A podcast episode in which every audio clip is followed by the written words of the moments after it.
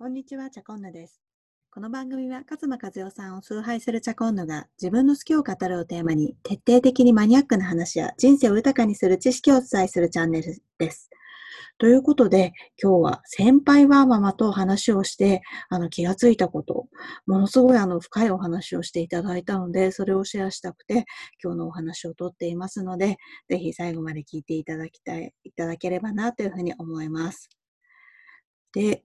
えっ、ー、と、実は先輩はママ、もう、えっ、ー、と、21年目の先輩の方とお話をしたんですね。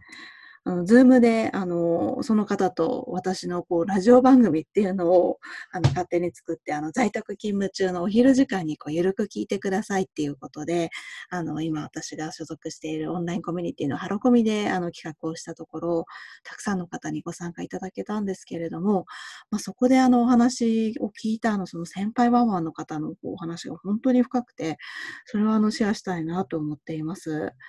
で、まあ、いろんな話をしたんですけれども、まあ、あの、特に私の心に残っているのが3点ありまして、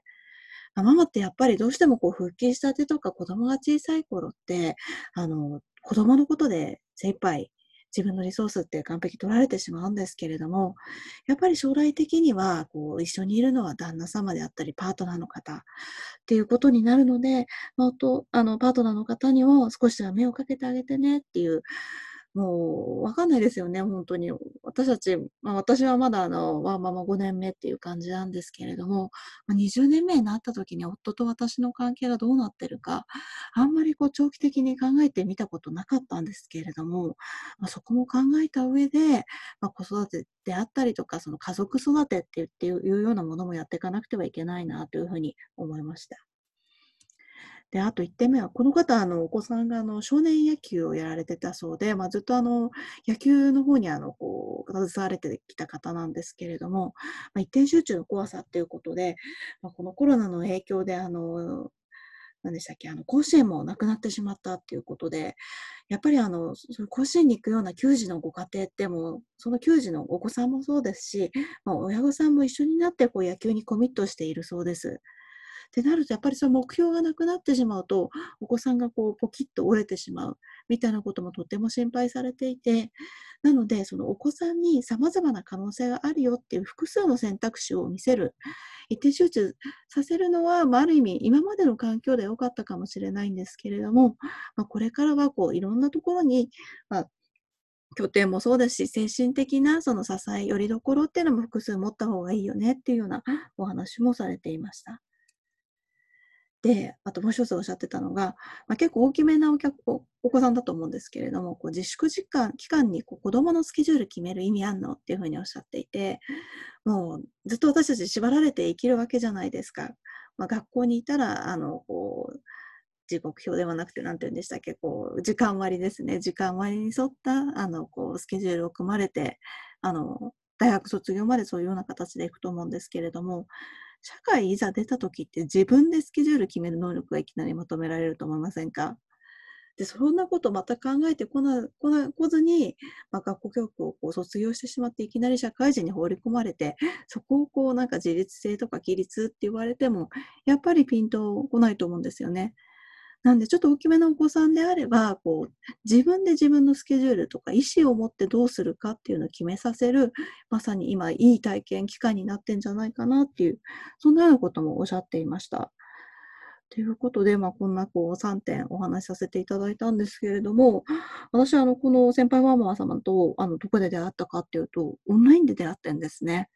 あの先ほども言ったんですけれども、オンラインコミュニティのハロコミっていうところで出会っ出会わせていただいていて、あの、全然住んでるところも違えば、あの、働いてる職種も全く違う方なので、普通、あの、私がこう毎日仕事に行くだけの生活であれば、絶対に会わなかった方です。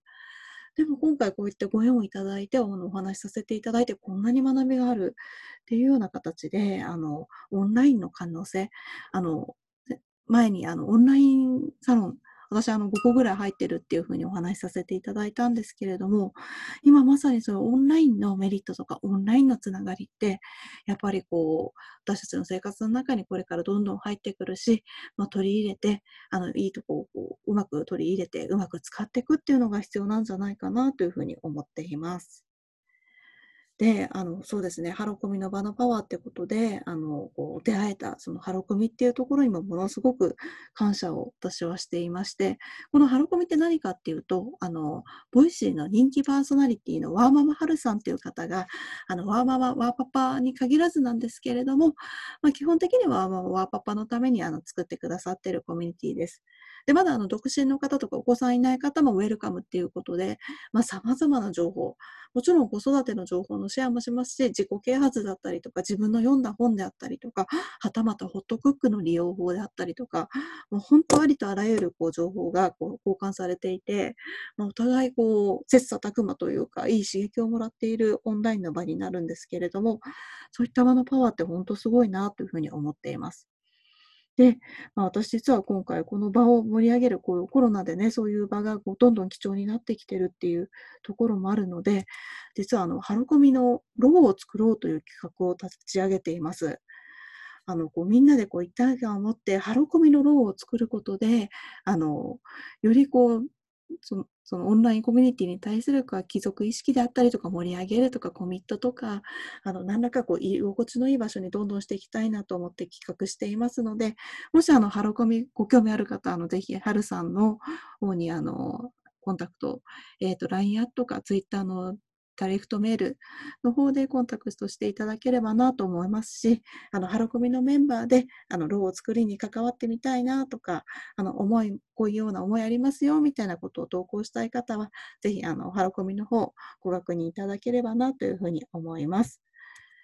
はい。このチャンネルでは、ちょっと今日はあの熱くなってしまったんですけれども、このようなあのいろんな情報、とか気づいたこととかをあのシェアしていきたいと思っていますので、ぜひチャンネル登録をお願いします。それでは、チャコンヌがお伝えしました。ではではでは。